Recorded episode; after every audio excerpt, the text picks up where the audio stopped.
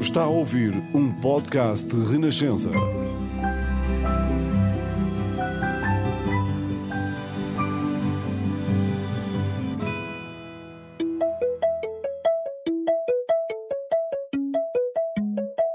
Bolsa de Futuro.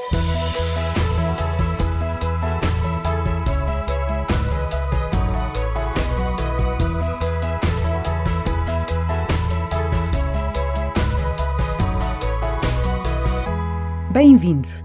Neste episódio temos connosco uma jovem advogada. Leonor Caldeira recebeu em 2022 o Prémio Mandela da Associação Pró-Pública Direito e Cidadania pela defesa dos direitos humanos num caso de ofensa ao bom nome contra o líder do Chega, André Ventura. Licenciou-se em Direito na Universidade de Lisboa e continuou os estudos em Londres, onde fez uma especialização. Já trabalhou numa grande sociedade de advogados em Lisboa e numa ONG de Direito do Ambiente em Bruxelas. Aos 29 anos, Leonor Caldeira acredita que o direito e os tribunais podem ser ferramentas para transformar a sociedade. Eu sou a Ana Catarina André e este é o Bolsa de Futuro.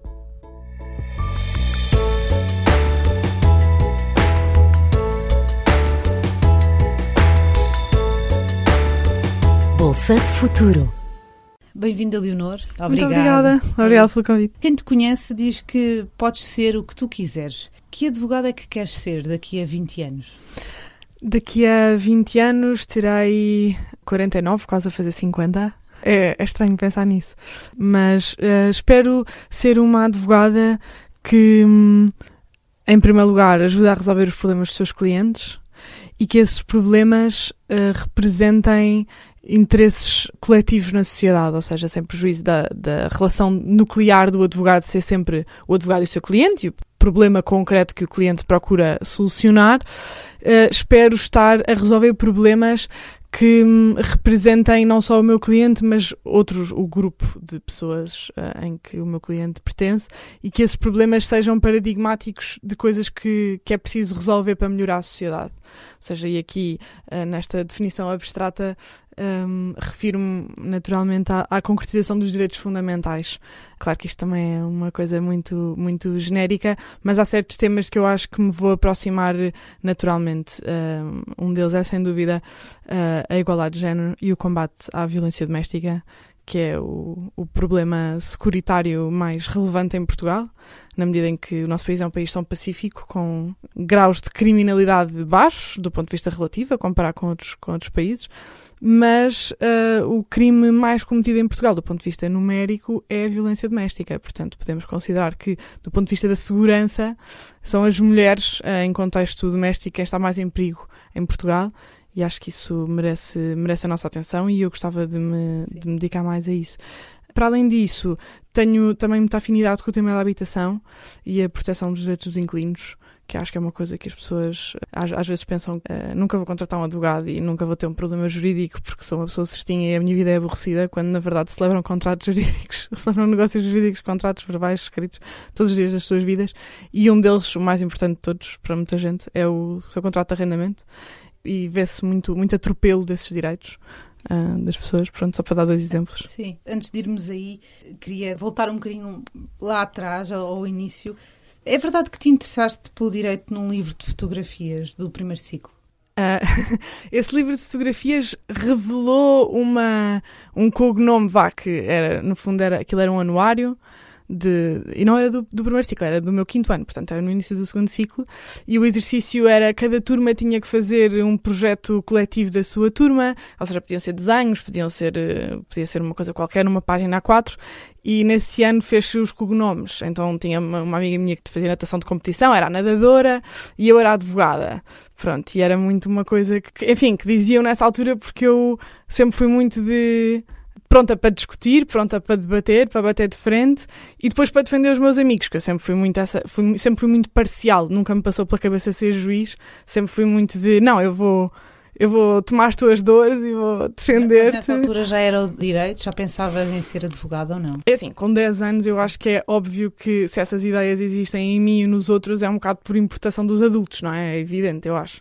Mas sem dúvida que eu sempre fui muito articulada assim a falar, tenho criança, era, dizia assim frases muito complicadas E como sempre gostei muito de conversar e debater e discutir ideias, incutiam essa ideia em mim, ah, tu um dia ainda vais ser advogada. E eu tinha essa ideia meio romantizada que me conduziu para o direito, uh, sem prejuízo de uma crise ali, uh, que eu não tinha bem a certeza depois no 12 ano, não sei se queria para História ou para jornalismo. Pronto, tive assim uma crise e fui para direito até de pé atrás, em, na verdade, até para, para confessar mas depois percebi que percebi que gostava e que era mesmo genuíno, um interesse genuíno, que só descobri, obviamente, no primeiro ano da faculdade, aos 10 anos, coitadinha de mim. Representaste pro bono a família Koshi, do bairro da Jamaica, num, num processo contra o líder do Chega. Em causa estiveram uh, declarações de André Ventura num debate com o Presidente da República, em que, ao mostrar a fotografia dos membros dessa família, os caracterizou como bandidos uh, e usou termos também como bandidagem, em oposição a esta ideia de portugueses de bem. O André Ventura e o, e o partido foram condenados. O que é que te levou a querer defender esta família e a interessar-te por este projeto? Perceber que eles tinham razão. Perceber que eles tinham sido vítimas de uma coisa muito grave.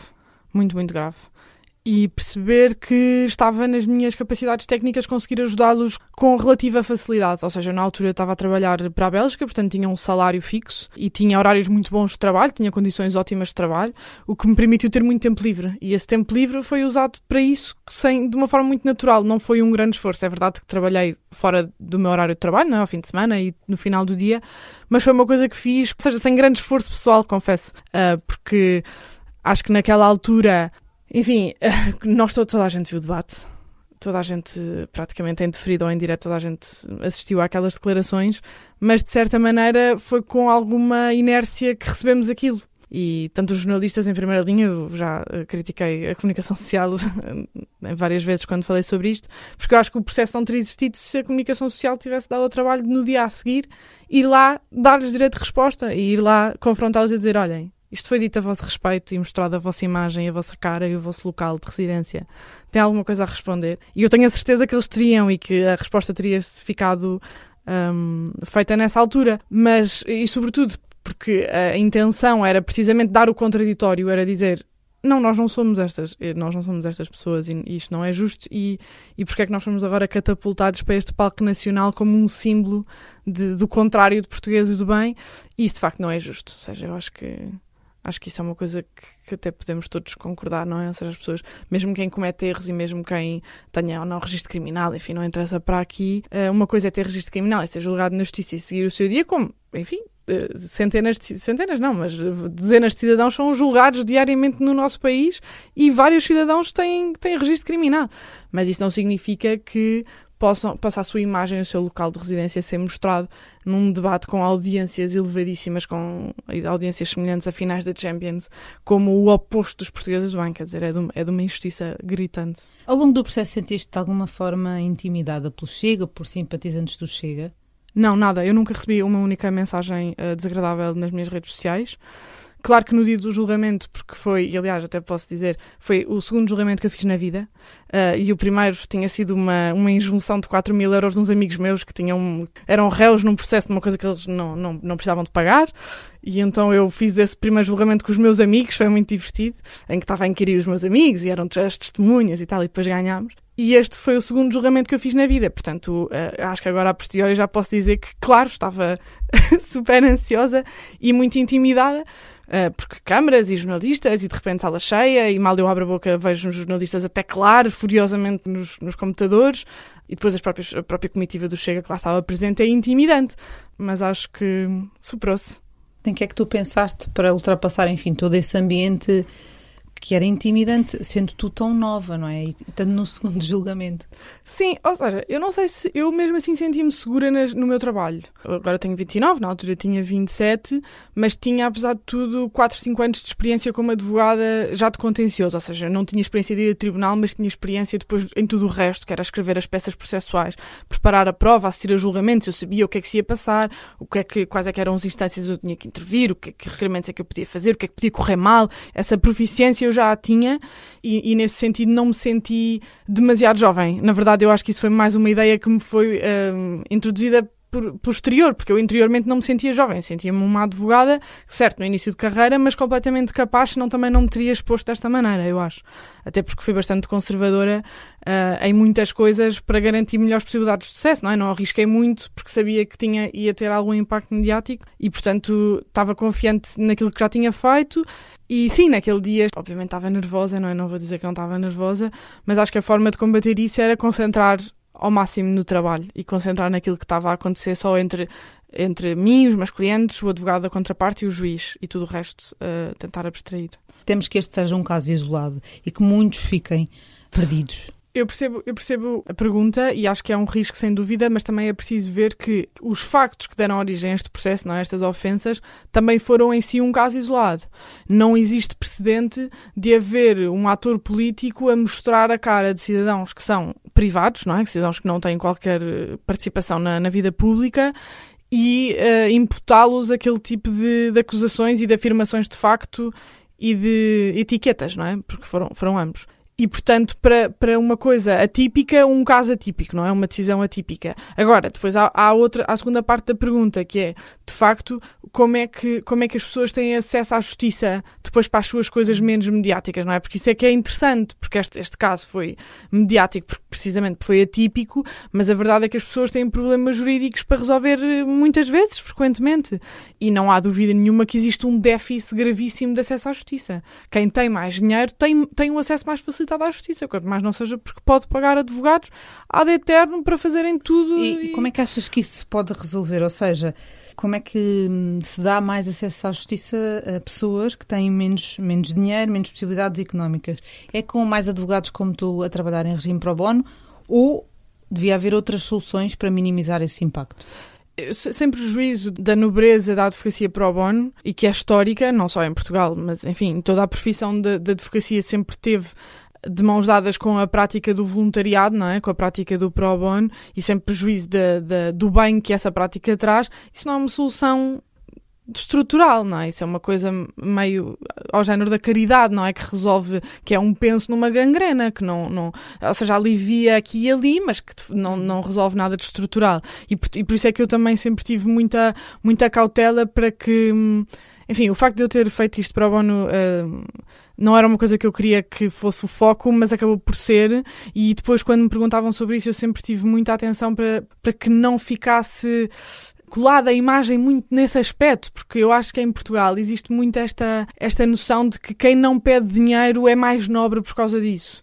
Eh, tanto, tanto eu como os meus clientes, ah, eles não pediram dinheiro, é porque é mesmo pela mensagem. Sim, na verdade foi mesmo pela mensagem, mas também porque eu, eu tenho a certeza que se eles quisessem pedir dinheiro que não quiseram, teriam, teriam sofrido por isso. Era porque eram oportunistas, era porque queriam se afirmar, queriam aparecer, queriam não sei quem. E há sempre estas conotações ligadas Mas a isso. Portanto, provavelmente tem a ver com a questão de, em Portugal, as indenizações ainda serem vistas um bocadinho, eh, como dizias, de forma oportunista e não como. Uh, a justeza um, da, das, das pretensões das pessoas, certo. não é? Claro. Sim, sim, ou seja, é, é, eu acho que isso é, é sem dúvida. Mas uh, queria mesmo responder à pergunta. Sim. Eu acho que, enfim, em Portugal falamos muito sobre a educação e a saúde, são temas muito, assim, do Estado Social, os temas mais populares, como é que está a escola pública e como é que está o SNS, mas fala-se muito pouco, enfim, fala-se pouquíssimo da habitação, não é? Temos visto, mas fala-se ainda menos da justiça neste, nesta perspectiva do acesso ao direito. Quem é que sabe, fora os, os juristas e os advogados, quem é que sabe sobre o sistema de apoio judiciário? As pessoas não sabem. Quem já precisou dele e já entregou o requerimento junto da Segurança Social para lhe ser nomeado um advogado, conhece o processo.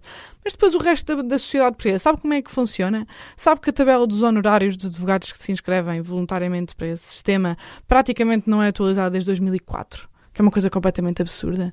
Quer dizer, ou seja, isto, eh, no fundo, quem é advogado e quem pretende ingressar no apoio judiciário revê a sua remuneração como uma coisa quase simbólica hoje em dia, não é? É um complemento de, da remuneração. Não há ninguém, quer dizer, não, não quero falar em termos absolutos, mas a maior parte dos advogados fazem isso como uma parte da sua prática. Há, há poucos advogados full-time, 100% no apoio judiciário. E eu acho que era importantíssimo, importantíssimo termos um, um apoio judiciário forte, por um lado, muito forte, em que os advogados são bem pagos, em que seja uma coisa atrativa, prestigiante fazer este tipo de trabalho. Enfim, na, no Brasil há a Defensoria Pública, que é um, um género de uma carreira de advogados que só defendem pessoas com, que não têm possibilidades de, de, pagar no mercado privado. Mas aqui nós não temos esse sistema de defensoria pública, é uma coisa que se pode discutir, mas nós temos um sistema que existe, simplesmente precisa de ser alimentado, precisa de ter mais solidez financeira e as pessoas precisam de ficar protegidas, porque de repente também há esta reputação de que, ah, se eu tiver um advogado oficioso vou ficar mais desprotegido, quando isso nem sequer corresponde à verdade. Há ótimos profissionais no, no sistema de apoio judiciário, eles simplesmente não são valorizados. Eu acho que é preciso enfim, eu acho que as ministras da Justiça continuam sucessivamente a ignorar os problemas dos ministros das Finanças também, porque isto é uma questão financeira, naturalmente. É, é, nesse sentido que tu defendes a criação de um projeto de advocacia de interesse público em Portugal? Sim, ou seja, é complementa isso. Ou seja, eh, enquadrando aquilo que é a minha posição sobre isto, eu acho que, sem dúvida, o primeiro passo é melhorar o sistema público.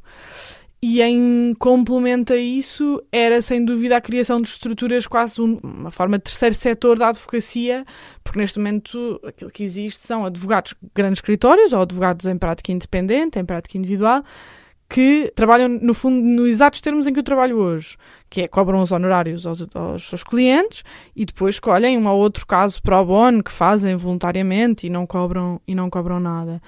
Só que eu sinto que os direitos das pessoas que não podem pagar, embora possam abranger vastíssimas áreas do direito, há algumas áreas do direito dos direitos humanos, vá, dos direitos fundamentais, que merecem um estudo aprofundado e uma prática concretizada só naquelas áreas. Como por exemplo? Como por exemplo, enfim, o, o exemplo mais óbvio é o direito penal, não é? É óbvio que no direito, nos tribunais criminais existem muitas pessoas julgadas com, enfim, com um advogado oficioso ou com um advogado normal, não é? Dito que pagou os honorários, mas que se calhar não tem tanta especificidade face ao contexto social daquela pessoa em concreto e a, a, a, aos desafios que ela enfrenta e consegue prestar esse serviço de uma forma mais, mais eficaz, digamos, eh, sem prejuízo da, da especialização das pessoas mas, mas o direito criminal é um deles e alguns tipos de crime são, são alguns deles. A habitação é outro deles. Porque é que não há advogados especializados em defender os direitos dos inquilinos, não é? Um, especializados, ou seja, que só façam aquilo. O direito do ambiente é outro. Uh, eu acho que é uma coisa que porque quando nós fazemos pro bono, às vezes a impressão que dá é que é uma coisa que nós fazemos fora de horas, não é? E, e diárias que nós às vezes nem trabalhamos tanto é um bocado a impressão que às vezes as pessoas têm, que é, ah, eu faço aqui meu, os meus contratos e as minhas coisas assim durante o dia e depois à noite ou ao fim de semana vou aqui ajudar esta pessoa a safar-se deste, deste drama aqui que tem que erguido num processo que não sei quem. E quando na verdade, ou seja, isso não, não faz justeza ao problema das pessoas. Eu acho que uma ONG ou uma associação ou uma forma de financiar advogados que se dediquem só àqueles temas e que procurem jurisprudência, que uh, estudem aqueles temas em profundidade, podia fazer com que tivéssemos, da mesma forma como temos excelentes advogados de direito uh, empresarial, vá, direito dos estados comerciais e direito, direito financeiro, pudéssemos ter advogados altamente especializados e altamente sofisticados em direitos humanos. Há aqui também uma questão uh, de que falavas há pouco, tem a ver com a literacia, não é? O facto das pessoas também não conhecerem os seus próprios direitos eh, e, portanto, não conhecendo, também não podem uh, reivindicá-los. Como é que se pode contornar isto? É na escola? Eu, eu acho em duas frentes. Uma delas é na escola, sem dúvida, e a segunda é precisamente tornando o, o, acesso à justiça mais facilitado. Ou seja, se o acesso ao advogado for mais fácil, essa literacia corre melhor. Porque, obviamente, o, advogado muitas vezes age como um tradutor entre aquilo que é o direito e as leis e estas coisas todas dos tribunais e o cidadão comum que não tem quaisquer conhecimentos. Ora, se contactar um advogado, se consultar um advogado for uma coisa mais fácil, a literacia das pessoas aumenta. Pronto, e disso já falamos. Quanto à primeira, eu acho sem dúvida, e, e para mim é, uma, é foi um choque quando eu fiz a minha licenciatura em Direito, e eu, durante os quatro anos aquilo, eu, eu, aprendi coisas que eu sinto, ok, 60% eh, eh, daquilo que eu estou a aprender aqui, de uma forma mais diluída, se calhar, toda a gente tinha que saber. Parece-me evidente. Primeiro ano, aprender a Constituição. Mas porquê é que só os estudantes de Direito é que conhecem a Constituição em profundidade? Nunca ninguém me falou, nos meus 12 anos de escolaridade, de, de, dos capítulos, que, dos temas que a Constituição fala. Claro que a Constituição é longa e não precisamos de saber tudo, mas, ou seja, umas noções, como é que, como é que, quais é que são os, os órgãos de soberania, como é que funciona a Assembleia da República, como é que se forma um governo, como é, o que é que é uma lei, o que é que é um decreto-lei, o que é que é um referendo. Como é que funcionam os municípios, a política autárquica, como é que, quais é que são as competências de uns e de outros, o que é que é a polícia, o que é que a polícia pode fazer, a União Europeia, como é que funciona, quais é que são os órgãos, o que é que é o Conselho Europeu, o que é que é o Conselho da Europa, o que é que é o Parlamento? Que poderes é que tem? Ou seja, tudo isto são coisas que são conhecimentos básicos para nós conseguirmos compreender o mundo que está à nossa volta. Porque nós vivemos em sociedade, não é? Quem vive, obviamente, num acampamento hippie uh, à, à margem, se calhar não se interessa tanto sobre estes temas, mas para nós que estamos aqui inseridos nessa sociedade e que vivemos sobre regras que outras pessoas, ainda com legitimidade democrática, fizeram, acho bastante útil conhecer as regras do jogo, não é? Aliás, a Ordem dos Advogados, que enfim, muitas críticas façam, tem-se uma publicidade engraçada, que é não vá a jogo sem falar com quem conhece as regras para, enfim, para publicitar a consulta aos advogados. E é precisamente isso, ou seja, isto é tudo um jogo sobre regras que a maior parte das pessoas desconhece. Trabalhadores desconhecem, inquilinos desconhecem, mulheres desconhecem, enfim, sem número de pessoas vulneráveis que desconhecem os seus direitos. E acho que a escola tinha que ter um papel fundamental, até porque eu sinto que há décadas que os alunos sucessivamente se queixam de que não conhecem elementos da vida prática, ou seja, quando as pessoas dizem, ah, eu não sei fazer o meu IRS, ok, então vamos ensinar as pessoas o que é que é o IRS, o IVA, coisas que eu aprendi em direito fiscal. Uh, o, que é que são, o que é que é um contrato de trabalho e qual é que é a diferença entre o contrato de trabalho e a prestação de serviços, que depois dá o contrato de trabalho ou recibos verdes. Quais é que são os direitos, não é? Ou seja, isto é uma coisa tão básica que eu sinto que antes do 12 ano tinha que haver pelo menos umas noções gerais, umas luzes sobre, sobre alguns conceitos basilares que eu acho que as pessoas podiam ter interesse em aprender, sabes? Não acho que ia ser uma seca. Acho que as pessoas estavam desejosas de aprender isso. Se calhar sou eu que sou ingênua.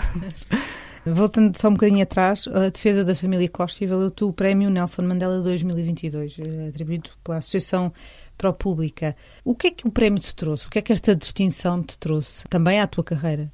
Enfim, não, não querendo ser insuportável a responder isto, mas trouxe-me um sentido de responsabilidade imenso porque eu acho que não, não fiz ainda o suficiente para merecê-lo.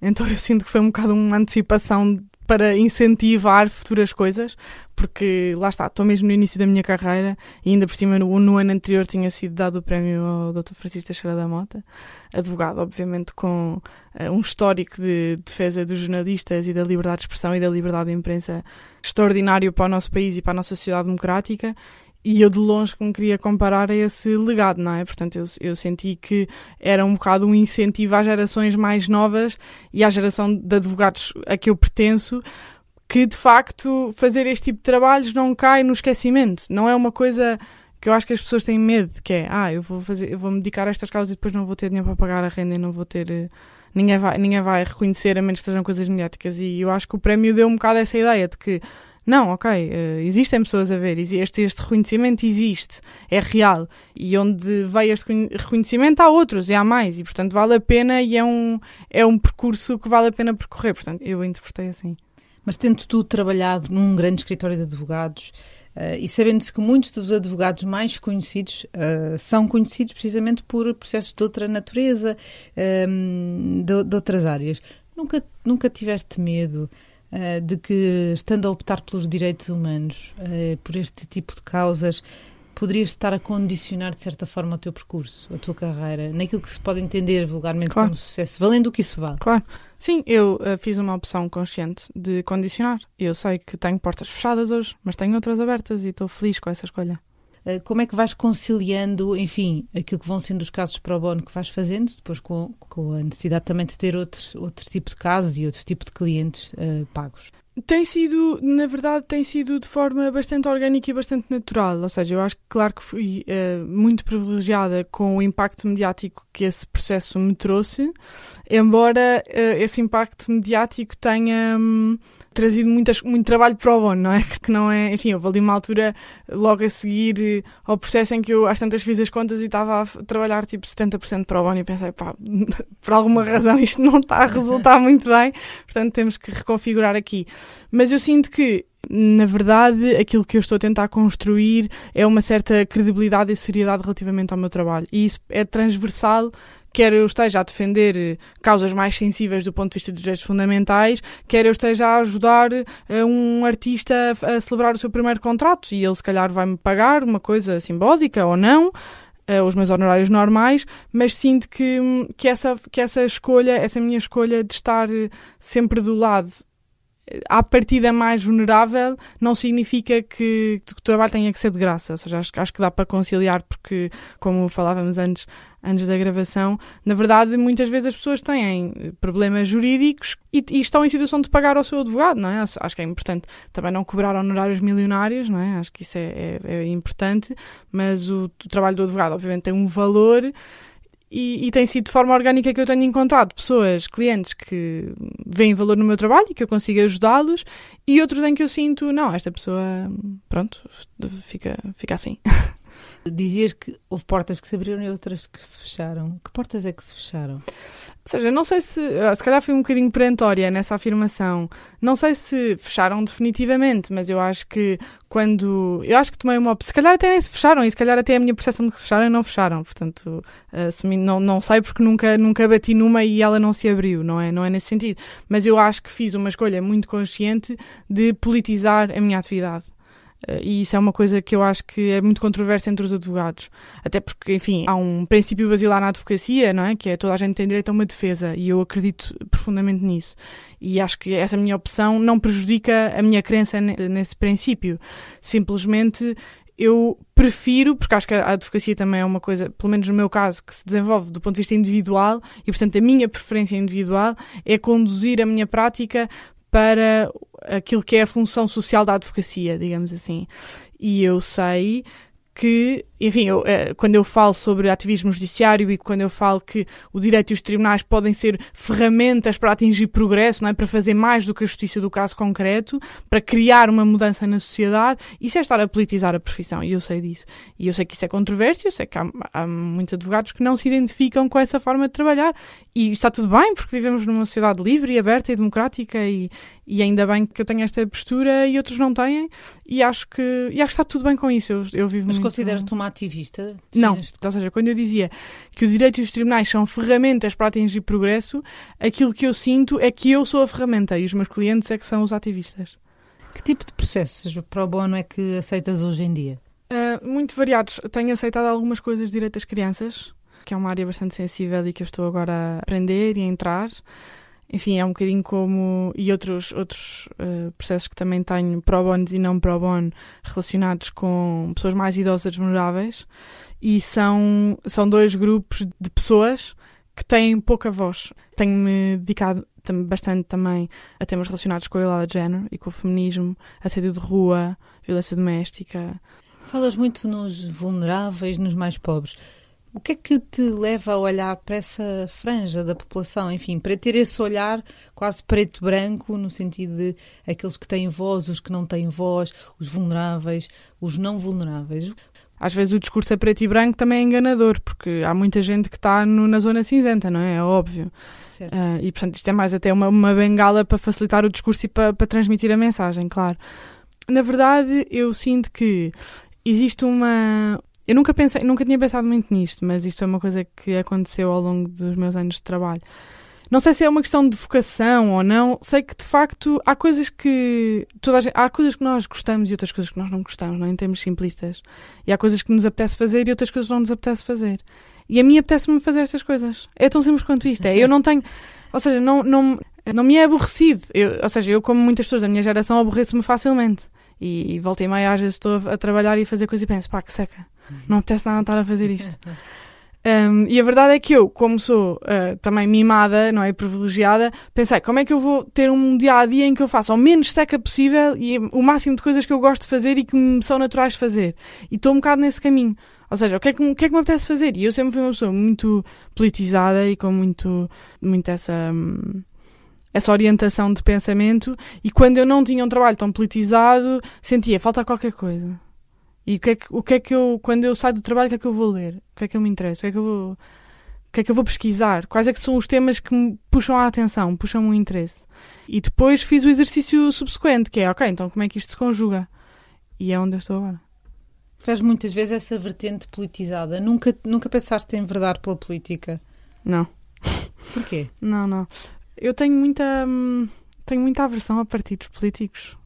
Se calhar isto é, é mau dizer, eu acho, porque eu considero que os partidos são essenciais à democracia e que é precisamente a organização em partidos políticos que permite o diálogo e o posicionamento sobre temas E eu gosto de participar dessas discussões, mas fico, sinto-me assim claustrofóbica. Fico assim com uma corda na garganta de ok, agora vou-me vou -me comprometer a este partido com este conjunto de valores e este conjunto de posições. E eu sei que há partidos onde se, as pessoas podem discordar e podem ter outras opiniões, mas eu sempre gostei de estar uh, meio fluida entre, entre, entre partidos e entre, ou seja, voto numa constelação à esquerda, naturalmente, mas, mas voto numa constelação de partidos diferentes e, e gosto de me sentir assim livre e independente, pelo menos por agora. Fazes parte de uma geração que se depara com problemas a vários níveis, problemas na habitação, problemas salariais, um, oportunidades de crescimento que parecem uma miragem em muitos casos e que levam muitos jovens a emigrar. Um, entre tantos problemas, qual é o que te mais preocupa na ótica também de membro desta mesma geração? Olha, se eu tivesse que escolher um problema mais grave é o problema dos salários baixos. É uma vergonha aquilo que se ganha em Portugal e principalmente nas grandes cidades, onde o custo de vida é cada vez mais elevado e os salários não há meio de subirem. E é isso que depois gera tudo o resto, não é? É isso que gera a incapacidade de aceder à habitação, enfim, entre outros fatores. É isso que gera a necessidade de emigrar. Eu acho que é, é, raro encontrar um grupo de amigos, de pessoas da minha idade, que não tenham dois ou três amigos imigrados. Isso é triste. Eu tenho vários amigos, o meu grupo está todo, os meus grupos são todos partidos. Um, e isso é muito triste porque eu própria já fui imigrante, imigrei para a Bélgica durante um ano e meio e fiz, imigrei também para Londres durante um ano. E nessas minhas duas experiências fora, sempre que eu falava com portugueses imigrados também da minha idade ou mais ligeiramente mais velhos, aquilo que era o denominador comum em quase todos, era, ah, mas eu, eu adorava viver em Portugal. É o que eu, estou, eu adorava. Come-se lindamente, é um, tem um ótimo tempo, está lá a minha família, estão lá os meus amigos para criar família seria espetacular, mas quer dizer, vou estar a ganhar 800 ou 900 euros. Quando se calhar estão a ganhar 2000 ou 2500 eh, lá fora, na, na Europa, a 3 horas de distância de um voo. E eu acho que isso é miserável, é muito triste. E eu percebo que é um problema complexo, que tem origens complexas. Como é que o direito e pessoas como tu podem intervir? Pois, eu acho que aí é difícil, porque de facto a, a, intervenção do advogado e a intervenção dos tribunais tem o limite da lei, não é? Ou seja, por exemplo, enquanto não subir o salário mínimo, não dá para. Hum, para reivindicar, ou seja, isso é uma discussão política e económica muito mais do que uma discussão jurídica, porque no fundo o direito espelha aquilo que é a realidade das leis do país, em concreto, não é? Agora, sem dúvida que há outros, há outros, outros problemas onde, onde, onde o direito pode intervir com mais interesse, a habitação é um deles, não é? Eh, nomeadamente na densificação daquele que é o direito fundamental à habitação. Uh, sem dúvida, mas nos salários baixos penso que é mais no âmbito da, da, economia e da discussão política, da coisa mais para os ativistas do que provavelmente para os seus advogados. A questão da habitação foi uma questão que referiste logo no início da nossa, da nossa conversa e, e que é o tema também que afasta muitos jovens dos, eh, dos grandes centros. O problema pode resolver-se com mais advogados que se dediquem a esta área? Esta é uma pergunta e a outra questão é se achas que não há vontade política de facto de de resolver o problema da habitação em Portugal? Sim, uh, começando pela última, eu acho que não tem havido vontade política, não é? É evidente. Uh, esta inércia quase. Enfim, para já houve uma má opção do ponto de vista histórico, porque eu acho que é preciso analisarmos as coisas para trás nos últimos, nas últimas décadas. Houve, eu, a meu ver, uma péssima opção nos anos 90, que foi de, pôr, de ter os créditos de habitação bonificados e pôr toda a gente a comprar casas que se calhar não tinha capacidade objetiva, económica, fim, do ponto de vista das suas finanças pessoais, de, de ser proprietário. Criou os tais, como dizia a Helena Roseta, os tais rentistas da banca, não é? Que são pessoas que são proprietários, mas que pagam uma renda até ao final do dia, até ao final da vida à banca. No final da vida pagaram a casa duas ou, ou 2.5 vezes, que é uma loucura. E, e, portanto não, não, não houve bem, não se gerou bem riqueza, não é? Gerou-se aqui um, mais um subsídio à propriedade privada.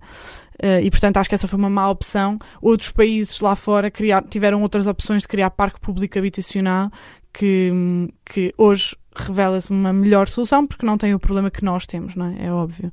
E, e para além disso, ou seja, já foi nos anos 90, entretanto já muito, muitos anos passaram e muitos governos uh, se passaram e eu acho que houve uma grande inércia que não podia ter acontecido. E, enfim, mais ou menos desde 2015 que eu sinto que a minha geração começou a fazer muito barulho por causa disto, porque as rendas começaram a subir brutalmente e entre nós, os jovens, já havia já muito descontentamento e muita revolta, mas o tema não passava para os jornais, o tema nunca mais passava para as televisões e eu até própria já começava a sentir, será que a habitação é um tema não sexy. O que é que se passa aqui? Porquê é que isto não, não passa? E finalmente, eu acho que depois também foi a pandemia, ficámos a perder, enfim, todas essas coisas. Mas, mas de facto não, se, não, há, não há perdão, eu acho. Não há perdão para a inércia que foi ter enfiado a, a habitação na gaveta. E agora, aqui chegados, o que eu sinto que é uma coisa que eu sinto muito em Portugal, que é agora rebentou o tema mediático, não é? Agora as pessoas estão nas ruas, toda a gente fala de habitação, painéis de comentário, painéis de debate, uh, conferência de imprensa do governo. E agora parece que é uma coisa meio à bruta, meio em cima do joelho, em vez de haver políticas uh, estruturais, de ok, vamos aqui fazer uma coisa para 10 anos, para 15 anos, para 20 anos, olhar para as coisas, prever problemas e não re resolver, e estamos aqui há meses a fio a discutir a treta, desculpe, é, é, é, mesmo assim, do arrendamento coercivo, que é uma medida polémica que o governo inventou, que ia tirar as casas às pessoas para se pôr no mercado de habitação, que é uma medida, obviamente, extrema, que, que, só se justifica num, num, num, contexto de calamidade causado pela inércia do próprio governo e dos governos antes de si. Portanto, temos sempre estes, estes vícios de discussão, não é? Que é, nunca ninguém fala, de, deixamos andar, empurramos com a barriga até o dia em que explode e de repente já vamos fazer tudo e mais um par de botas e medidas extremas e desproporcionais. Quer dizer, é, é de uma imaturidade, eu às vezes sinto, é de uma imaturidade que eu acho que nós, mesmo até do ponto de vista comunicacional e da comunicação social, temos que inverter um bocado isto e pensar, vamos lá falar das coisas que não são tão excitantes, mas que são super importantes, ou seja, o que é, que é, que é importante discutir, não é? Por exemplo, é fundamental hoje em dia discutir temas relacionados ao clima. E nós não andamos a discutir isto. E eventualmente vai ser catastrófico. E também vamos desejar. Porque é que ninguém em 2020 estava a discutir e estava a falar e estava, estávamos a falar? Mas não, não achas que existe uma parte significativa da tua geração que não se interessa por este tipo de problemas e, e que vive provavelmente muito no meio das redes sociais e é muito pouco politizada no sentido de, de se aperceber daquilo que são os problemas de facto da sociedade e daquilo que é preciso melhorar? Eu acho que a alienação dos jovens à política é um problema muito sério, que desde logo se vê na abstenção, jovem, que são números demasiado elevados, a meu ver, mas não significa que as pessoas, por não votarem, não se interessem ou não compreendam os temas. Eu acho que esta habitação é paradigmático disso, porque como é um tema que afeta a vida prática das pessoas, as pessoas não têm outra opção senão prestar atenção e pelo menos ficar revoltadas, ficar indignadas, ainda que não tenham um pensamento uh, estruturado ou acertado sobre qual a solução para resolvê-lo. Essa, essa indignação é onde começa, a meu ver, o interesse pela política, porque tudo é política, não é? As regras do jogo de viver em sociedade são política. E, portanto, eu acho que, enfim, o, o tema do ambiente é um tema muito difícil porque não causa essa indignação. Porque é uma coisa como se diz assim: olha, daqui a 50 anos vais ter este problema, está bem. Quer dizer, a pessoa vai empurrando com a barriga. Não há, não há bem uma um incentivo à indignação como há uh, simples, simplesmente a, a, circunstância de eu tenho 20 e tal anos, trabalho há dois ou três, quero sair de casa dos meus pais e não consigo. Tu trabalhaste num, num projeto europeu uh, ligado ao ambiente uh, durante um ano e meio. O que é que te fez depois, enfim, largar esse projeto e voltar a Portugal? Sim, foi uma opção muito pessoal, porque eu uh, adorei a minha passagem na, na ONG de Direito ao Ambiente. Simplesmente eu senti que me fazia falta um, tra um trabalho mais no terreno e mais uh, diretamente com o cliente, mais uh, presença em tribunal, um trabalho mais prático nesse sentido e apesar de tudo trabalhar numa ONG, de, enfim, é, porque o direito uh, do ambiente é um direito muito de origem europeia, não é? Por causa da, das, das, diretivas e dos regulamentos que emanam do Parlamento, do Parlamento Europeu e do, e do Conselho, mas faz com que isso seja, ou pelo menos na altura, o meu trabalho era muito estar num escritório em Bruxelas a ler coisas e a produzir documentos e, enfim, um trabalho mais teórico e mais longínquo dos problemas em concreto, porque depois a ONG em Bruxelas, onde eu trabalhava, trabalhava em, em direta um, colaboração com os advogados locais dos problemas. Portanto, nós tínhamos um caso em Itália e trabalhávamos com os advogados italianos. E eu comecei a perceber, não, mas o que eu quero estar é se calhar do outro lado, é onde eu acho que faço tenho mais valia. E hoje sou mais feliz voltando para Portugal e fazendo este trabalho mais de olhar para os olhos da pessoa e dizer, vou resolver o seu problema. E vamos trabalhar juntos e vai correr bem um, ou vamos tentar pelo menos minimizar os problemas que tem. E, e portanto foi, foi mais isso, foi mais na, na, questão de qual é que é o meu lugar, não é? Há pouco referias a este exercício que fizeste de ver o que é que gostavas de fazer fora do trabalho para perceber como é que depois no trabalho podias, podias ser mais feliz e mais Exato. realizada. O que é que tu gostas de fazer fora do trabalho? Pronto, como eu dizia, eu sou uma pessoa muito politizada que estava sempre muito atenta, uh, lá está, aos ativismos vários e às, e às causas e quais é eram as formas de correção das desigualdades ou quais é eram os níveis de desigualdade que existiam e, portanto, sempre fui muito de, de ligar à política nacional e europeia e, portanto, pronto, essa, essa foi a primeira linha, foi aí que foi a minha pista para, porque até porque é mais compatível com o direito, não é? Depois, para além disso, coisas que não, coisas que não são tão intelectuais vá, ou tão teóricas. Eu adoro música, adoro jazz, adoro hip hop, adoro RB. São assim, tipo, acho que é o meu maior traço de personalidade é ouvir RB, jazz e hip hop e soul, que também tem sido bom. Obrigada, Lina. Muito obrigada, gostei muito. Obrigada. Bolsa de Futuro.